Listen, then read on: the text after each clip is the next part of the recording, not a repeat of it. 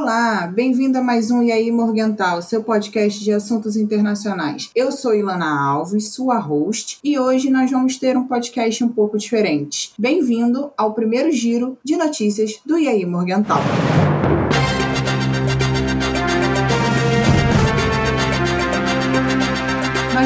Falar sobre as atualizações do mundo nos temas que já debatemos, como Mianmar, os Estados Unidos e até mesmo os tremores na Europa. Eu sou analista de História, estou hoje com o Henrique. Eu sou Henrique Magalhães, mestrando em Economia Política Internacional pela UFRJ e sou analista de Leste e Sudeste Asiático. E com o Liro. Olá novamente, caros ouvintes. Eu sou Vinícius Liro, formado em Relações Internacionais pelo BMR e sou analista de Europa. Este podcast não está sendo patrocinado pela Rede Globo. A Deus. Glória a Deus.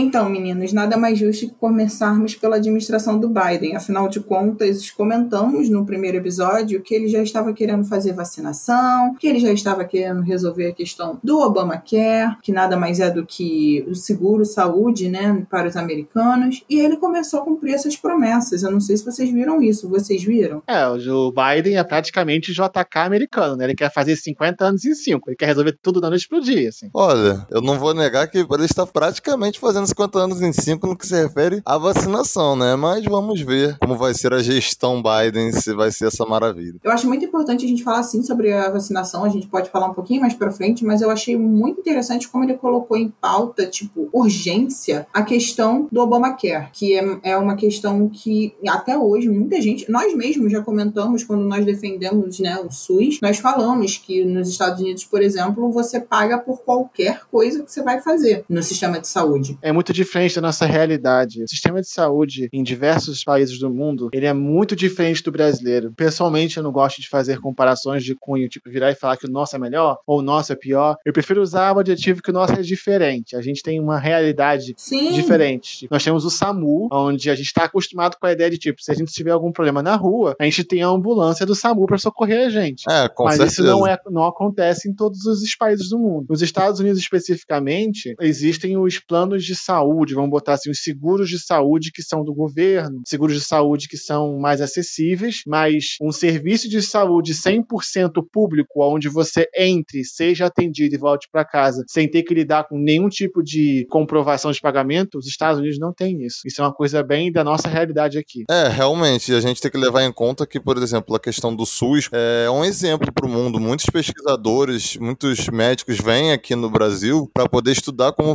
funciona de fato sistema único de saúde, para poder implementar medidas melhores em seus próprios governos, né, em seus sistemas de saúde públicos. Eu também acho importante a gente levar em conta como serão, por exemplo, os efeitos de pós-Covid na saúde americana e a questão do Obamacare, como a Ilana falou, entendeu? Eles vão ser intrinsecamente relacionados. Isso deixou claro como que ele queria reverter as medidas que o Trump fez para enfraquecer esse programa do, do Barack Obama, sabe? O Obamacare, o Trump tentou de todas as maneiras enfraquecer. E aí, em dois meses, o Biden pegou, literalmente, sentou com o Congresso e falou: Nós vamos fortalecer essa lei. E aí, na última terça, o Biden simplesmente virou e falou assim: Se a gente vai vender isso para o país, a gente tem que fazer isso com o país. O Biden sentou com uma dona de casa, como qualquer outra, e teve uma conversa, uma videoconferência. E ele questiona a ela como é a vida dela e como é o seguro de vida, né? O seguro de saúde dela. E ela fala: a frase me marcou muito. Ela é casada com um veterano de guerra. Ele não hoje não pode mais trabalhar, ele realmente teve problemas seríssimos durante a guerra. E aí ela fala assim: "Eu tenho hoje quatro filhos, três meninos e uma menina", e ela fala que todos da família têm o seguro, menos ela, porque ela não pode pagar por isso. E aí ele falou o seguinte, que ele não quer só fazer o Obamacare acontecer, porque ele fala assim: "Nós estamos vendo maneiras de implementar um seguro social, onde a senhora vai receber uma quantia pelos filhos mais novos que a senhora possui, sendo que a senhora possui dois filhos abaixo da idade de 8 anos e por isso a senhora ainda vai receber um valor extra por ter dois filhos menores dessa idade. Caramba. Eu fiquei, quê? E assim, o valor, a quantia final estava dando 5.600 dólares por mês. E isso é um pouco assustador para nossa concepção, mas o salário mínimo americano é em hora e às vezes ele é bem mais alto do que o nosso. Só que o que me surpreendeu mais foi ele falar assim: e se eu ainda te disser que o seguro que a senhora vai poder ter direito agora, se esse pacote de leis passar pelo Congresso, é de abaixo de 10 dólares por mês?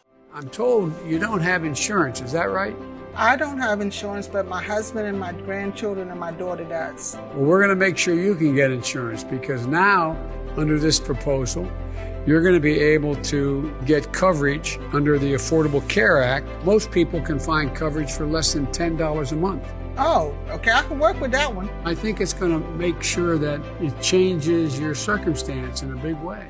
Aí eu fiquei, gente, eles vão não só financiar e ajudar, né, a questão, como ele está fazendo medidas populistas, isso, isso é visível, para não só se manter no poder, mas para tentar garantir que eles consigam deter e cumprir com as questões do Covid. Afinal de contas, como que os Estados Unidos vão se ver pós-Covid com o sistema de saúde que eles possuem? Sim. É, é, uma, é uma faca de dois gumes, né? Isso pode dar muito certo, ou isso pode dar muito errado. Ele pode gastar um dinheiro gigante, criar uma tipo assim, melhorar a opinião pública pra caramba relacionada ao Partido Democrata e a ele, e acabar vacilando bastante na economia, aumentando o déficit do governo, e isso ser ruim para ele. Ou ele pode conseguir levar os dois de modo benéfico e os Estados Unidos ficar numa posição muito mais favorável, muito mais tranquila do que antigamente, e ele, no caso, daria um ponto final para a gestão Trump. Ninguém vai querer voltar à época do Trump porque foi muito melhor o Biden. A, a grosso modo seria isso. Agora, é muito importante dizer uma coisa: o Biden está conseguindo fazer tudo isso porque ele controla a Câmara e o Congresso esse ano, pelo menos. É, não, sim. E é, é interessante pensar nisso porque a ideia dele, por exemplo, de ampliar o Obamacare, fala em 15 milhões de pessoas que estão sem seguros e que são elegíveis ao programa. Mas a intenção dele não é só essa. Os inscritos não vão pagar mais do que 8,5% da renda para cobertura desse seguro. Hoje, a renda que você tem que ter, né, o teto limite é de 10%, ou seja, o cara já está reduzindo parte do que você vai gastar. E hoje ele ainda tem a intenção de colocar em torno de 400% das pessoas que estão em nível federal de pobreza. Então, agora a intenção do Biden é fazer com que essas pessoas consigam resolver o problema financeiro e ainda assim pagar o seguro, o que é um pouco diferente do que a gente viu na administração Trump. Porém, foi o que vocês falaram, é uma faca de dois gumes, onde a gente pode ter um problema seríssimo na economia, mas o que eu estava estudando sobre, o que eu li sobre, é que só os democratas, neste caso, estão investindo em torno de 1,9 bilhões de dólares para fazer isso funcionar. Tanto que o marketing que ele está usando para fazer o Obamacare, para fazer a lei passar, é de em torno de 50 milhões de dólares. Inclusive, só para essa causa. Eu tinha visto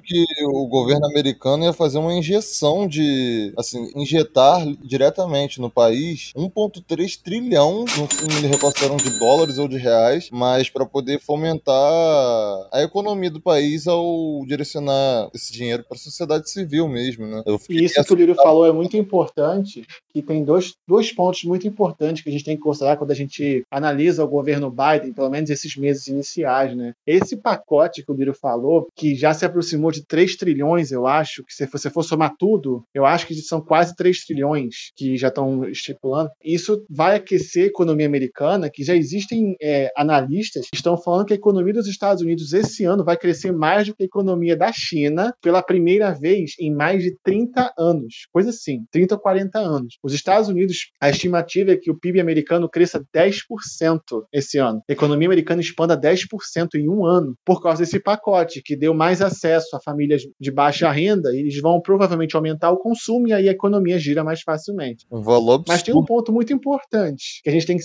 tem que estar bem claro aqui. Houve diversos estados americanos que quase colapsaram durante a pandemia, vários hospitais que chegaram à sua lotação máxima. E o sistema de saúde nos Estados Unidos, como a Ilana falou, não é público. Então, por quanto tempo essas pessoas vão ficar endividadas para poder pagar o que elas utilizaram durante a pandemia, né? Isso Sim. é uma coisa que ninguém está falando, mas que nos próximos anos vai surgir com bastante força. Então, Rick, alguma das coisas que eu estava lendo sobre é que alguns estados tiveram aprovação do governo federal para fazer com que esses inscritos trabalhem de maneira voluntária para pagar o que gastaram na questão do sistema de saúde durante o Covid-19. Então, eles podem dar aulas, eles podem ajudar na, comunidade. Não é um emprego fixo, mas eles vão ter que, durante, sei lá, uma vez, duas vezes na semana, ajudar a administração pública a manter né, a localidade. Eles pedem em torno de 80 horas por mês, que pode ser divididas da maneira que for necessária. Isso está acontecendo porque em torno de 18 mil pessoas perderam o seguro-saúde só no Arkansas, por conta de dívidas perante ao seguro devido ao Covid-19. Então, isso foi uma maneira que os estados estão tentando recuperar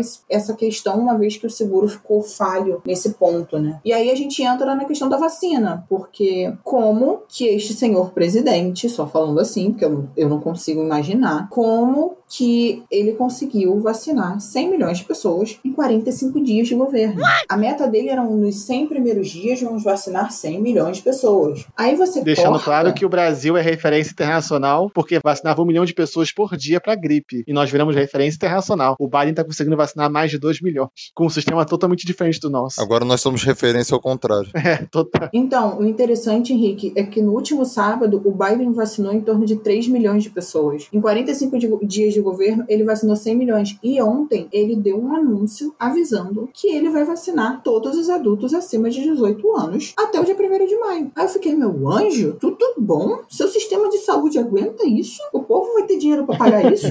Você tá doidão? O que, que, que, você, que, que você quer, No meu caso, filho? Tá a- distribuindo vacina. A vacinação, a vacinação para Covid lá tá sendo gratuita, né? Aqui no Brasil isso é normal, mas na maioria dos países isso não é comum ter vacinação gratuita. Sim, exatamente. E, e é interessante que ele cumpriu isso com seis semanas de antecedência do que ele prometeu, né? Porque ele falou que ia todo mundo estar nos 100 primeiros dias vacinado 100 milhões de pessoas. E aí ele já fez uma nova promessa. Igualzinho no Brasil.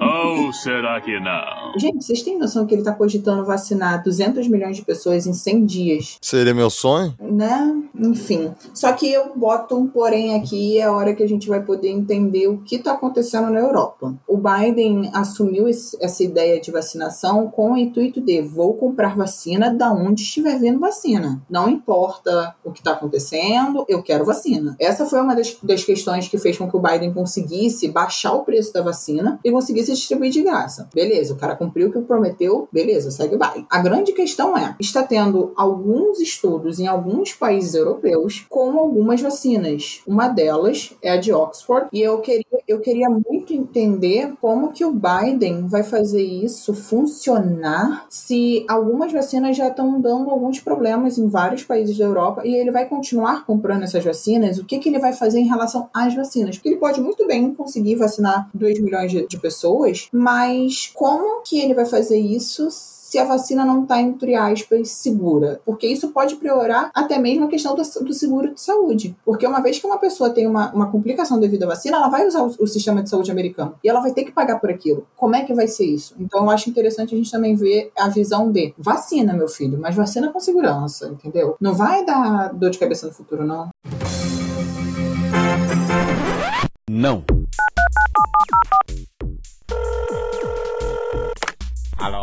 E aí, Morgental? Então, Ilana, sobre o que você se referiu à questão da vacina de Oxford na Europa, de fato, muitos es- estavam argumentando sobre acerca da vacina, se de fato ela estava causando trombose ou não. Isso foi desmentido posteriormente, né? No caso, eles fizeram novos testes e foi desmentido não só pelo próprio governo britânico, mas também por países europeus que fizeram novos testes e tinham percebido que, na verdade, eles se equivocaram acerca dessa vacina. E é também importante a gente ressaltar sobre o que você falou sobre a disponibilidade dessas vacinas, que, por exemplo, na União Europeia, as vacinações estão começando a ficar paradas, elas estão ficando engessadas. O, a União Europeia está começando a implodir no sentido da, da vacinação, porque eles não estão tendo mais a, a mesma disponibilidade que eles tinham no início. Então está sendo muito complicado. Você vê que, por exemplo, no leste europeu, eles não estavam recebendo tantas vacinas quanto os países da Europa do Ocidente, assim, fazendo uma alusão à, à época da Guerra Fria, assim. Mas enfim, no que se refere ainda à vacina, houve um problema, por exemplo, com a questão do, do próprio Reino Unido. E já que você falou sobre a questão da vacinação, Ilana, é, no que se refere, por exemplo, ao assunto do Brexit, que de fato a gente até apresentou algo aqui sobre a questão dos tremores na Europa, com a questão da vacinação que está ocorrendo e está engessada na própria União Europeia, como eu sobracitei, eles estão meio que fazendo um lockdown de vacinas, assim por dizer. Eles estão dando preferência aos países que que, de fato, pertencem à União Europeia, são integrantes, 27, se eu não me engano, e estão dando preferência a esses países. Então o Reino Unido está sendo deixado de lado. O Reino Unido estava recebendo uma parcela das vacinas que estavam sendo produzidas dentro da União Europeia. No caso da Pfizer, por exemplo, a União Europeia está restringindo essas vacinas a somente os países integrantes da União Europeia, porque eles estão ficando com poucas quantidades de vacina, como eu já tinha é, proferido antes. E também eu acredito que por uma questão política, né? Porque, como sabemos, já que o Reino Unido decidiu por conta própria sair do bloco, então, em retaliação, de certa forma, eles vão fazer isso. É um pouco complicado? É, mas é a geopolítica, né? Eu ia falar justamente isso. Isso até entra naquele episódio que a gente gravou aqui no Exatamente. podcast Geopolítica da Vacina. É a geopolítica da vacina se mostrando presente totalmente entre a União Europeia e o Reino Unido. E falando sobre a questão do lockdown, que eu havia falado antes, de certa forma, um lockdown na própria Europa sobre as vacinas, está ocorrendo lockdown dentro dos países da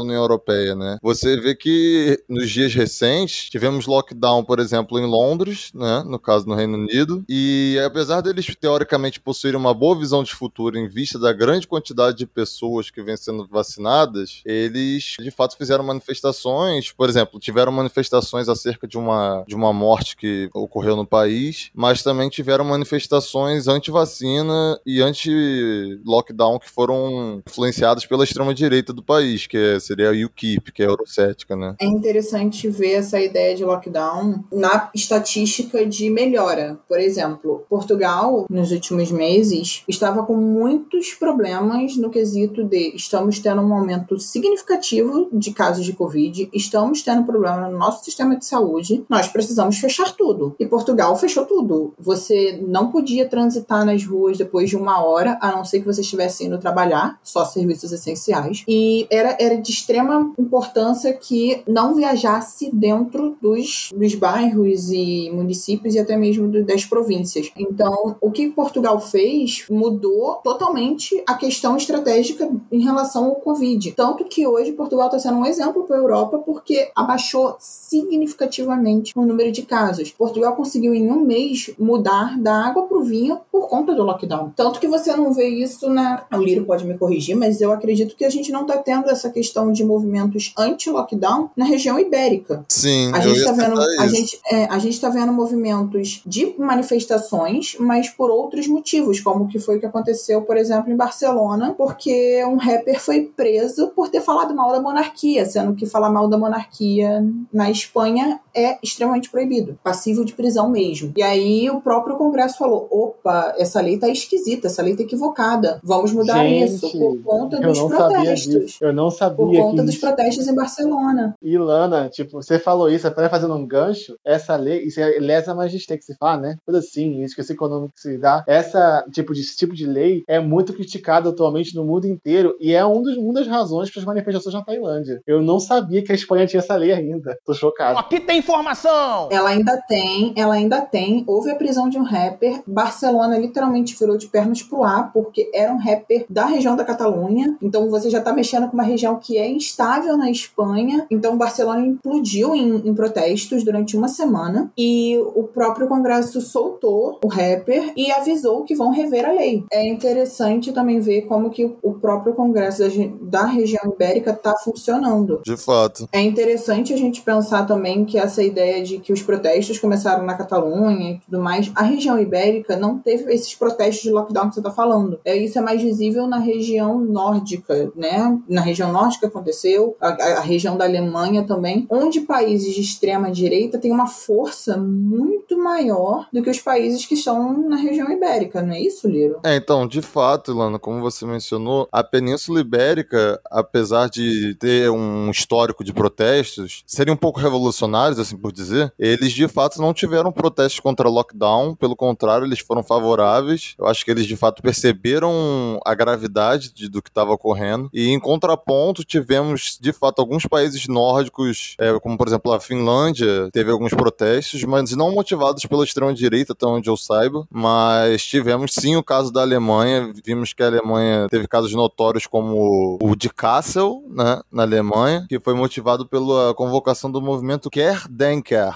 que é um movimento extremista. Ele é semelhante ao Pegida, né, que o Pegida é um movimento de extrema-direita, bem forte, por sinal. E eles também são contrários à vacinação. é burro, cara, que loucura. Então você imagina, não só eles são contra o lockdown, mas também contra a vacinação em si. Então você imagina a problemática que isso pode vir a causar. Esse grupo ele conseguiu também a façanha de reunir tanto extremistas de direita quanto de esquerda por causa das pautas em comum, no caso de ser anti-lockdown e possivelmente anti-vacina. Isso é muito bizarro. E também é importante a gente citar a Áustria, por exemplo, porque eu vou citar os casos mais notórios, né, no caso. É, em Viena, na Áustria, o governo tem, uma, tem características muito populistas e anti-imigração, né? Por conta do seu próprio chanceler austríaco, Sebastian Kurz, ele sempre foi pertencente à extrema-direita, tanto no partido anterior dele quanto no partido atual. E mesmo que o presidente não seja mais da extrema-direita, no caso ele pertence aos, aos verdes, né, assim dizendo, eles ainda têm uma influência muito forte no, no país com a extrema-direita. Então, por exemplo, você pode ver a presença de neonazistas no protesto anti-lockdown, você pode ver a presença de tanto pessoas de extrema-direita quanto de extrema-esquerda também nos protestos. É muito preocupante a, o que vem acontecendo na Europa agora com essa questão da vacina, porque não sabemos o futuro que os europeus reservam para si mesmos, entendeu? Eu sei que é complicado de fato ter uma terceira onda, até onde fomos informados, né? Mas a população europeia tem que tentar ser mais paciente com essa questão se eles querem se recuperar disso. E só mais uma que eu queria citar seria, por exemplo, os protestos que vêm ocorrendo na Romênia, porque acreditem ou não, vocês também vêm sendo motivados por influência de partido de extrema direita, que é a Aliança para a União dos Romenos, que vem ganhando mais notoriedade no país depois da, das eleições recentes, e eles também são anti-vacina. Então você imagina, a extrema direita teoricamente estava em queda na Europa até então, tá ganhando força com esses protestos anti-lockdown porque eles estão utilizando isso como propaganda, entende? É muito complicado o que está acontecendo. A gente vê esse movimento na Europa e o brasileiro tem o costume de acreditar que a Europa é o primeiro mundo, a Europa e os Estados Unidos sempre foram o primeiro mundo, né? A visão brasileira é essa. E aí você olha para o movimento lá fora, o que, que isso pode acarretar aqui dentro? E isso me preocupa. É a mesma ideia que a gente teve no episódio do Geopolítica, que a gente via o movimento externo e o movimento interno estava indo contrário. E é interessante o que você falou, pegando uma guinada sobre isso, que de fato os brasileiros se baseiam muito no que fazer, costumes, enfim, tudo possível, principalmente no que se refere aos Estados Unidos e à Europa, né? Ele tem esse costume de se basear neles, como você falou, como primeiro mundo, vendo os europeus como algo superior aos brasileiros, assim, por dizer até mesmo. E é complicado, realmente. Tirando a Península Ibérica, nós estamos vendo movimentos em massa anti-vacinação pela Europa inteira, entendeu? Até mesmo na Alemanha, que é um país que é exemplo de vacinação, estão ocorrendo protestos em massa contra isso e contra o próprio lockdown, que é para proteger os seus próprios nacionais. Ou seja, os nacionalistas acabam indo contra seus próprios princípios. Não. Alô? E aí, Morgental?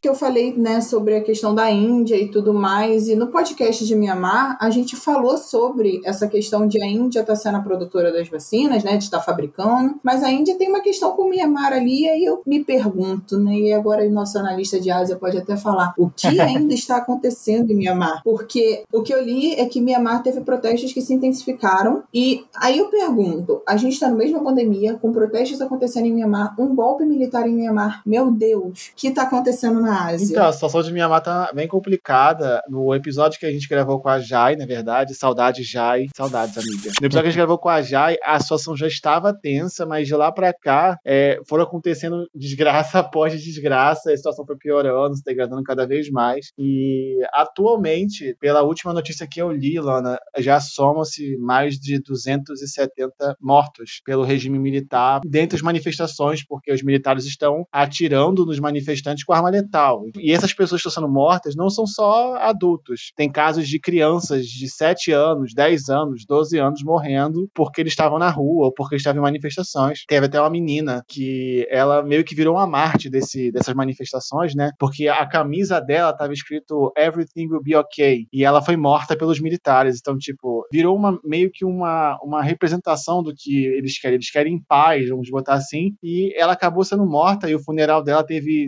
milhares de, de pessoas assim, entendeu? Então, a situação militar está cada vez mais complicada, a situação tem se degradado e acho, se eu pudesse destacar algo para você atualmente é que houve uma declaração de um dos, dos líderes militares, né, chocante, assim, que chocou o mundo, que foi que o regime militar de Mianmar ele é apoiado pelos vizinhos de Mianmar e ele incluiu nesses vizinhos que eu apoio o regime Bangladesh, China, Índia, Laos e Tailândia e, e desses aí você tem dois antagonistas que são China e Índia e você tem países que são alinhados incondicionais quase aos Estados Unidos, que é o caso da Tailândia. Então o mundo começou a se, questionar o que estava acontecendo, né? Mas ninguém sabe se foi golpe de marketing, se realmente é verdade. Então, eu estava lendo uma notícia das Nações Unidas falando sobre as prisões arbitrárias que estão acontecendo em Myanmar. Em torno de 37 jornalistas foram presos. Desses 37, 19 ainda continuam presos. Alguns foram mortos e a ONU teve uma declaração do, do escritório da ONU em Myanmar falando sobre a questão não só dos problemas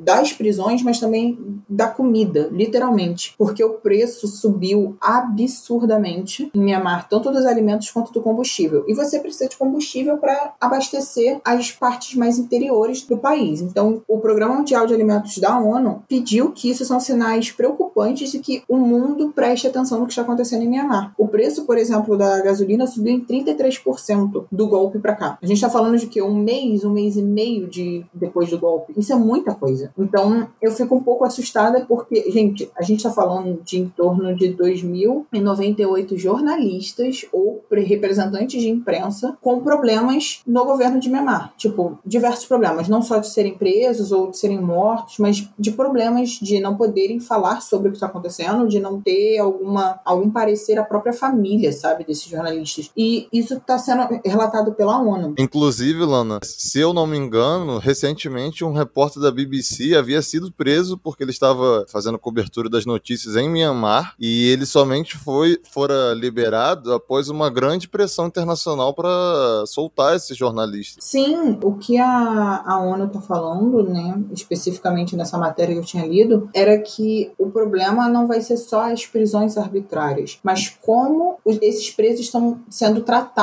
porque isso vai repercutir no cenário internacional e foi o que o Henrique falou. A gente tem dois antagonistas dentro dessa galera que está apoiando o Myanmar, a gente tem uma galera que tecnicamente não era nem muito fã de estar tá apoiando o que está acontecendo e do nada tá todo mundo ok com o que está rolando ali. Aí eu fico, gente, as Nações Unidas está falando que o preço dos alimentos aumentaram, as Nações Unidas está dizendo que está tendo uma crise, estão dizendo que em torno de 360 mil pessoas vão ficar sem alimento. O fato é, Ilana, que Mianmar é um país muito pobre, que estava iniciando uma ascensão econômica Sim. graças a investimentos estrangeiros e uma breve estabilização democrática. Ao momento que essa estabilização ela foi rompida pelo golpe militar, diversos países começaram gradualmente a se afastar, alguns romperam, já está acontecendo fuga de empresas, então a tendência é que haja um desemprego, que haja uma escassez de alimento e que mesmo que não houvesse uma escassez de alimento, iria haver uma escassez de renda. Então as pessoas iriam ou passar fome pela falta de alimento, ou passar fome porque não iam conseguir comprar alimento. Mas é uma realidade muito complicada e que a gente meio que espera uma movimentação da comunidade internacional, né? Ainda lembrando que Myanmar, querendo ou não, é um país muito instável, assim, dito politicamente, porque sofreu com diversos golpes militares e também toda a questão da independência que, quando for proclamada, realmente é uma situação complicada para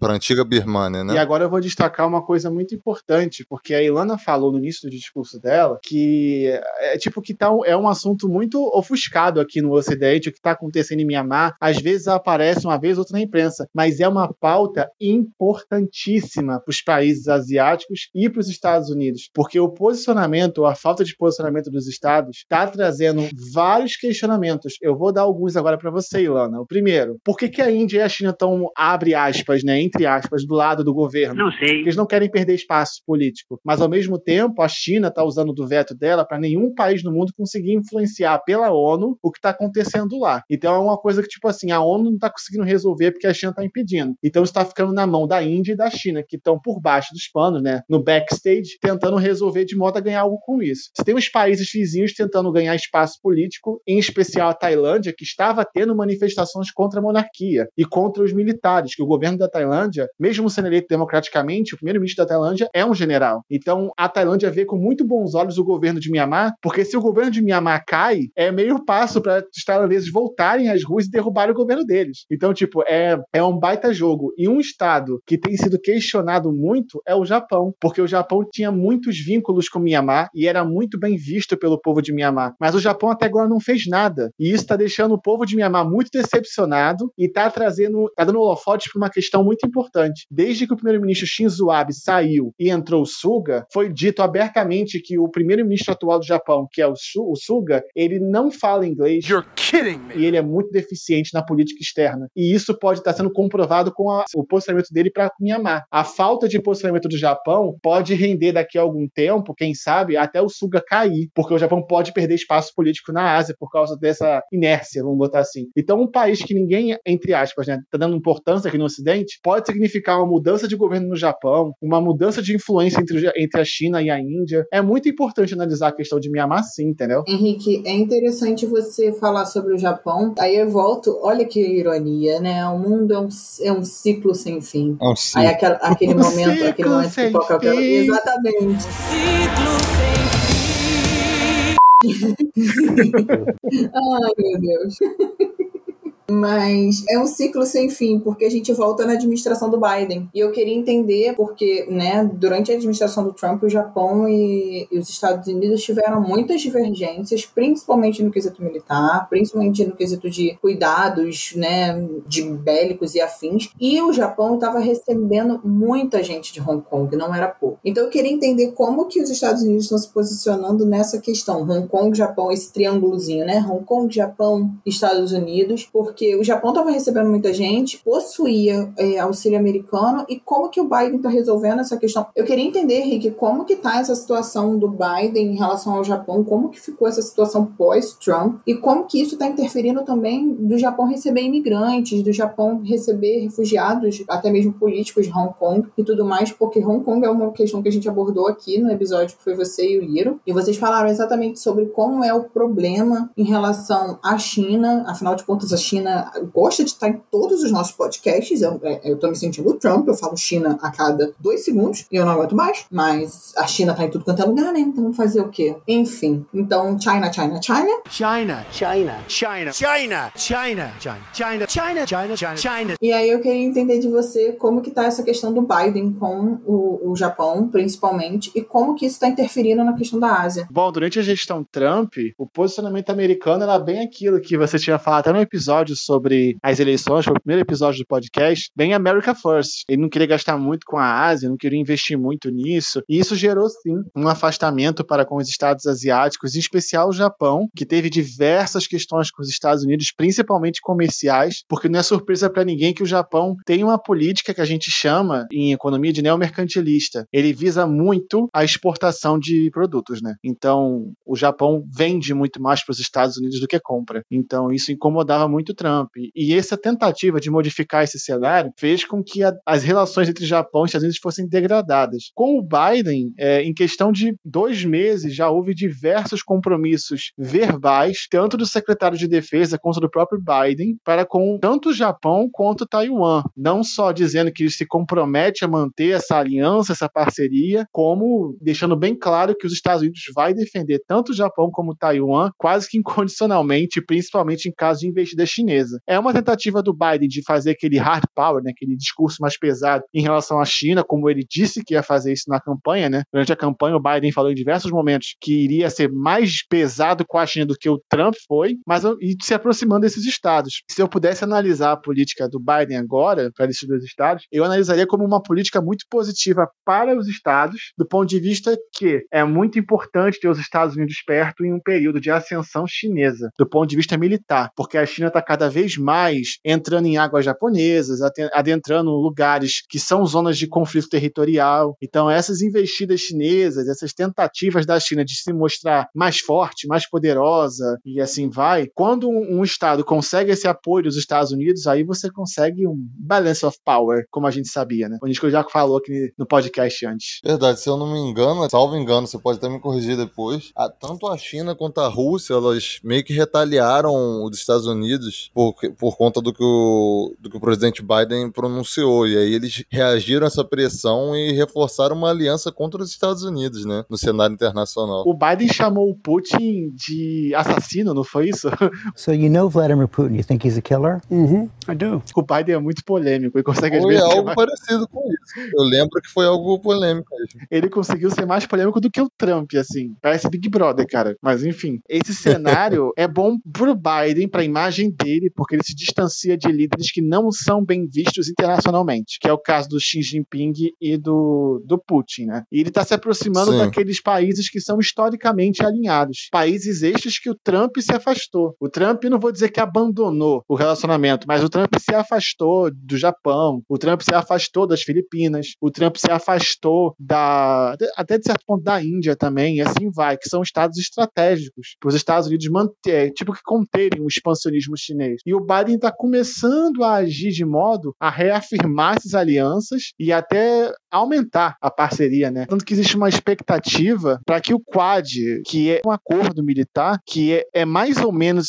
a, a comunidade de relações internacionais, espera que o Quad seja uma futura OTAN da Ásia. Que a, o Quad reuniria Índia, Estados Unidos, Austrália e Japão, que são potências militares do Oriente e do Pacífico, no caso. Então, se o Quad realmente saísse do papel, seria uma ameaça ao governo chinês e também até certo ponto ao governo russo. E até já existem analistas estipulando que durante a gestão Biden isso possa realmente sair do papel, que tem se mostrado muito mais pró-diálogo e cooperação, principalmente com os países alinhados, entendeu? E aí, será que vamos ter uma futura guerra entre China e Estados Unidos? Meu Deus, se fosse, se isso realmente fosse possível, ao meu ver agora, eu já estava cavando o meu bunker aqui no meu quintal. Porque, enfim, medo.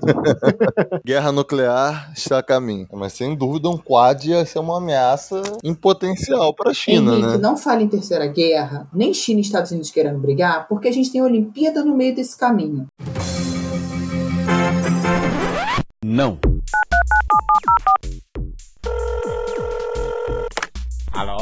E aí, Morgental?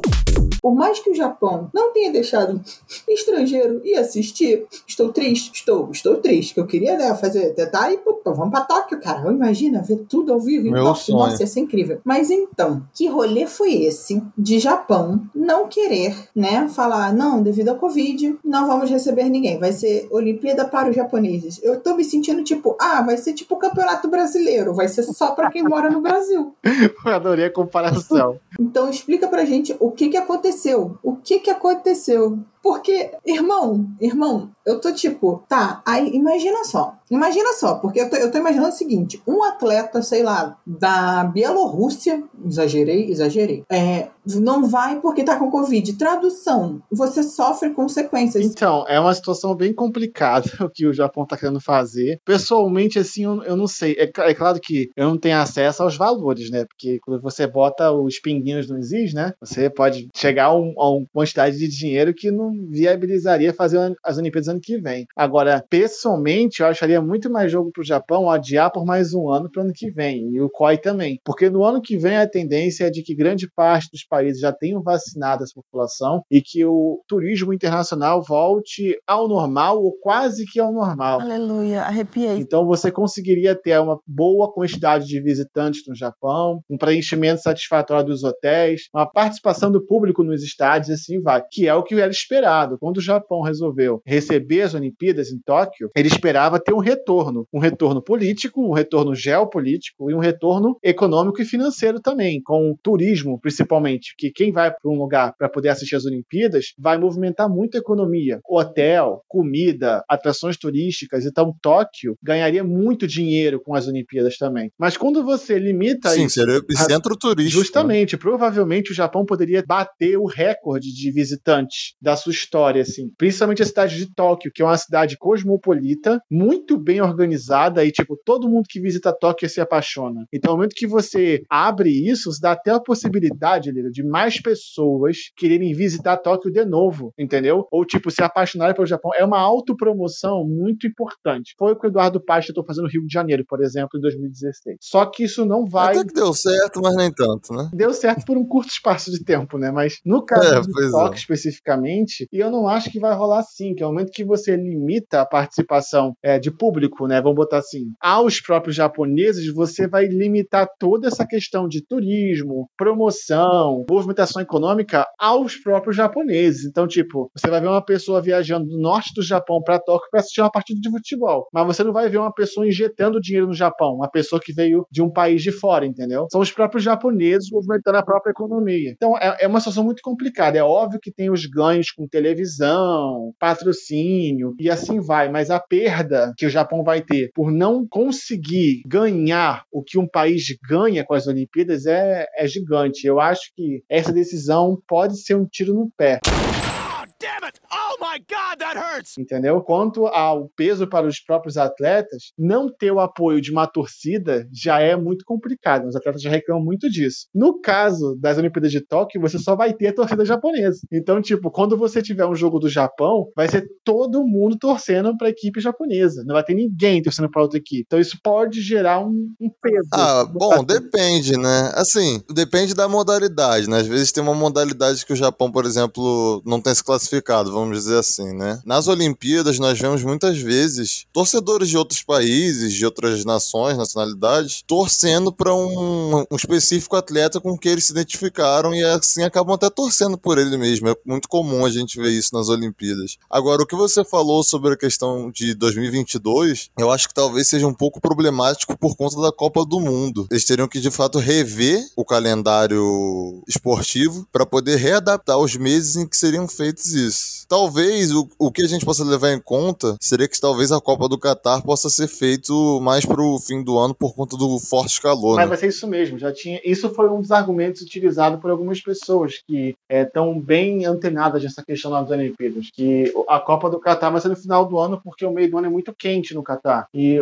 o Japão, as Olimpíadas de verão seriam feitas no meio do ano. Então você tem um intervalo de alguns meses, entende? E que isso poderia ser. É aquela Sim. coisa, apesar de não ser o ideal, ainda assim seria melhor do que fazer esse ano, entendeu? Mas existem diversas possibilidades. O fato é que quando um país, uma cidade no caso, né, aceita, concorre, investe bilhões de dólares numa candidatura para as Olimpíadas e consegue sediar a cidade, consegue sediar o evento, perdão, o que ela espera é ter esse retorno em autopromoção, um retorno político, um retorno econômico, e o Japão não vai conseguir esse retorno. A Ilana chegou a perguntar qual, o que, que seria favorável ao Japão nesse contexto onde só os japoneses vão assistir. A única coisa que eu consigo ver de favorável para o Japão é justamente você movimentar a economia nacional, ou seja, o turismo interno. Ele vai instigar o turismo interno e você pode, de algum modo, talvez fortalecer os times nacionais nas competições, porque você vai ter muita torcida, praticamente 100% da torcida do, das Olimpíadas vai ser pró-Japão. Então isso pode pesar um pouco dentro do estádio. Mas fora isso, vão ser perdas econômicas, financeiras e geopolíticas imensuráveis assim para o Japão. Isso é a minha análise. Mas para poder analisar é, a, as Olimpíadas de Tóquio 2020, que agora já vai ser Tóquio 2021, né? Isso teria que ter um episódio só para isso. Caso o nosso ouvinte queira um episódio só sobre vida, né? Para a gente saber aí, manda um e-mailzinho. manda uma sugestão, uma caixinha de perguntas. Mas falando nisso, Rick, só finalizando essa questão das Olimpíadas, é imprescindível que toda a população japonesa seja vacinada quanto antes, né? Porque aí sim teremos Olimpíadas de melhor forma sanitária possível para que elas ocorram. Bom, Lira, o Japão ele conseguiu comprar mais de 140 milhões de doses da vacina da Pfizer e ele começou a vacinar de certo ponto tarde, mas ele está vacinando com uma, uma velocidade satisfatória na realidade japonesa, mas quando a gente compara com o que a gente está acostumado no Brasil, não é a mesma coisa, né? E a expectativa é que até as Olimpíadas você tenha uma quantidade significativa de pessoas, principalmente idosos e pessoas com comorbidades, vacinadas. A expectativa do governo, na verdade, é que no primeiro dia de Olimpíadas, todo mundo que já que é idoso ou comorbidade esteja vacinado no Japão, porque vacina para isso vai ter. O problema lá é que a vacina é,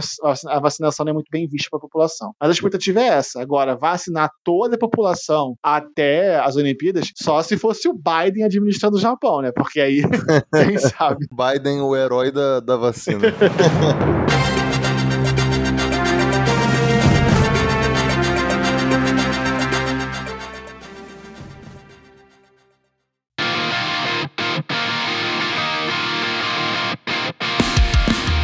Então, pessoal, esse foi o primeiro giro de notícias do IAI Morgental, seu podcast de assuntos internacionais. Nós estamos ficando por aqui. Caso você tenha uma dúvida, um questionamento, uma sugestão, uma crítica, um caso, mande pra gente no nosso direct no Instagram, na caixinha de perguntas que nós estamos abrindo, ou até mesmo pelo e-mail iaimorgental.gmail.com. Nossas redes sociais são IAI Morgental, todas elas, Twitter, Instagram, Facebook e em breve nós estaremos no TikTok. Então, sim, vocês serão capazes de ver o Henrique fazendo dancinhas. Nós ficamos por aqui e vejo vocês no próximo episódio.